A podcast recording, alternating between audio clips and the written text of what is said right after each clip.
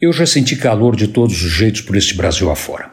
Meus amigos e companheiros de Projeto Rondon, Cláudio Pimentel e Aloysio Medeiros, que o digam. O que passamos em Marabá foi de assustar alma penada com prática de inferno. 40 graus Celsius era normal e as noites na beira do Tocantins, mais do que poéticas, eram escaldantes, o que dificultava dormir, fosse lá a hora que fosse.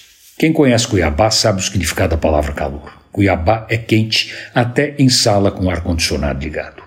Andar na rua às duas da tarde é purgar os pecados e garantir o direito de entrar no paraíso sem precisar vestibular ou atestado do padre. Mas, para quem acha que não, São Paulo não fica atrás. Já peguei calor de assustar a assombração em Ribeirão Preto e vocês não sabem o que é fazer palestra de paletó e gravata em Birigui.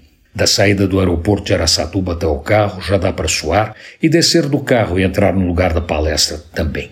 É jogo duro. Graças a Deus, a gravata é item em extinção. Então, sem ela, o calor pode ficar mais tolerável. Quem disser que em São José do Rio Preto não faz calor, ou é mentiroso ou nunca foi para lá. E bebedouro não fica atrás. Minas Gerais também entra no páreo. Uberaba num dia quente não deve nada para ninguém. Faz calor para o diabo pedir sorvete. E por aí nós vamos numa longa lista no país no exterior, onde o calor mostrou para que veio e que era conversa de onça brava. Só que este verão, São Paulo está um degrau acima. Tem feito calor igual ao lugar mais quente que eu já estive. E se tem feito esse calor aqui, imagino como está nos lugares que eu citei acima, que sempre foram mais quentes e nunca tiveram vergonha de mostrar a cara. Entre chuvas e tempestades, Deus tenha piedade do espírito, porque o corpo já foi.